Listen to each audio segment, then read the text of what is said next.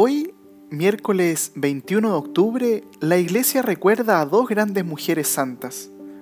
Una de ellas, Santa Úrsula, fue una mártir del siglo IV.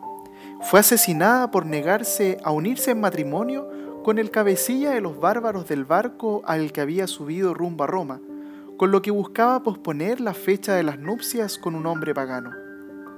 La otra santa que recordamos hoy es la primera santa de Colombia, Laura Montoya. Nació en el año 1874 y murió en 1949.